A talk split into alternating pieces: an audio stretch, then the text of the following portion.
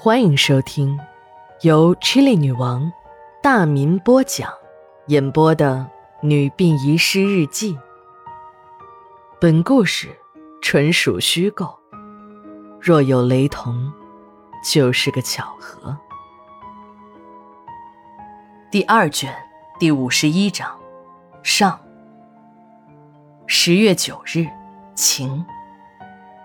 冯家祖上是显贵人家，自从老冯的曾祖父发了大财之后，找了个风水先生为自己家挑了块宝地当墓地。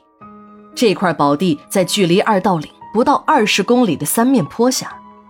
三面坡是因地势而得名的，因这里有三座土山，这土山阴面立陡，阳面呢则是趋于平缓。冯家的祖上在闯关东时便落户在了这里。正是这里的千亩良田、丰富的自然资源，再加上山东移民的那种特有的勤劳，才有了冯家后世的大富大贵。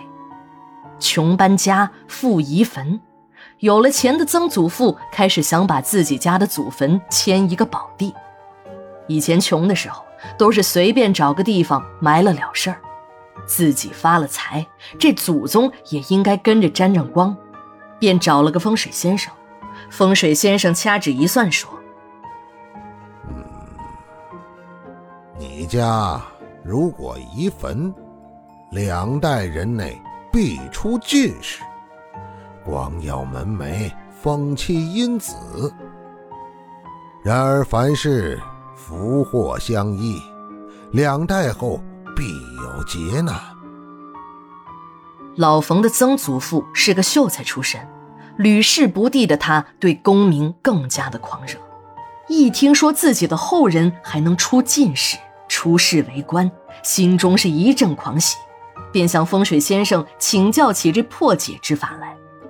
风水先生告诉老冯的曾祖父，在三面坡第一面坡的一块巨石下，你把祖坟都移到那里，切记，不能让任何人移动那块巨石。那块石头对你们家来说就是功名石，保住了功名石，你家可保世代为官。但如果没有了功名石，你家不但会失去功名，还会大难临头，断子绝孙。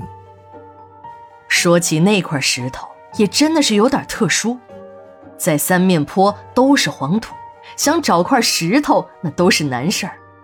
就在第一面坡的正中，一块馒头状的巨石孤零零地矗立在那里。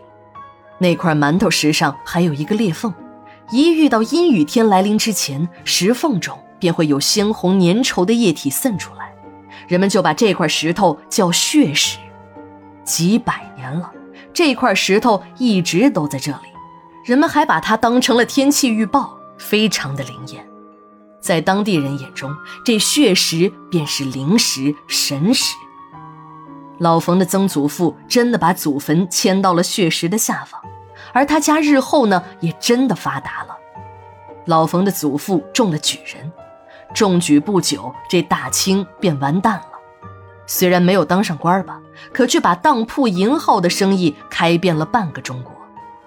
老冯的父亲冯南山还到海外留学。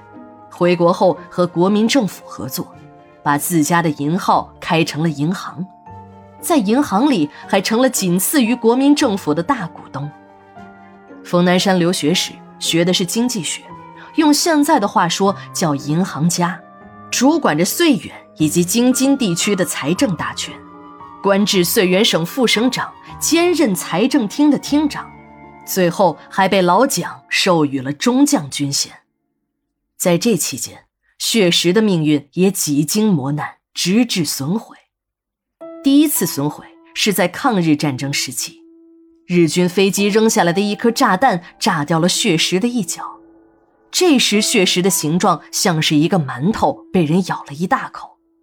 后来，据当地的村民回忆，血石被炸开的缺口处流了三天三夜的血水。而那架日军的飞机就坠毁在三面坡下的河床上。血石的第二次损毁发生在解放战争时期，国共两军在三面坡展开了激战，一颗炮弹落在了血石的附近。这一下，血石又被炸去了一角，这形状就成了被咬了两口的馒头。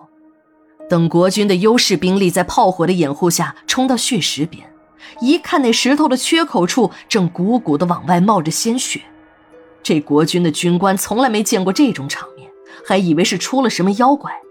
再加上红军的有力反抗。这股国军不战而退。正在这时，突然天降大雨。正在这时，突然天降大雨，一时间电闪雷鸣，鸡蛋大小的冰雹从天而降。在深秋的时节里，下冰雹那是很不正常的天气，很多村民都不能理解。而更让人不能理解的是，一刻钟的时间，雨过天晴之后。这两股国军和红军的部队也像蒸发了一样，不见了踪影。更为诡异的是，刚刚还尸横遍野的三面坡变得干干净净，没有一点打过仗的痕迹。直到现在，战史专家们也非常的不解，不时的来三面坡做实地考察，试图破解这个谜团。血石的第三次损毁发生在解放后。这一次是致命性的，一场场的运动给冯家的坟地带来了灭顶之灾。作为大资本家、国民党大官僚的家族墓地，这里的地面建筑被彻底荡平，坟头也没给留下一个，只有那些残破的墓碑、拆毁的祠堂还在那儿见证着冯家往日的辉煌。运动进一步的深入，等造反派听到了关于血石的传说。两个造反派的头子一商量，就来到了三面坡，用两个炸药包把血石炸了个粉碎。他们是破除封建迷信来的，还把当地的村民集合到了三面坡的冯家墓地。等炸药响过之后，人们都凑到坡上来看，一看，血石是没有了，可这地下却多了个泉眼儿，血红粘稠的液体喷涌而出。这一幕。吓得大家是掉头就跑，那两个造反派头子也再顾不上破四旧了，带领着刚才还高喊着横扫一切牛鬼蛇神的红小兵们，一个个的都逃之夭夭了。第二卷，第五十一章，下，马上回来。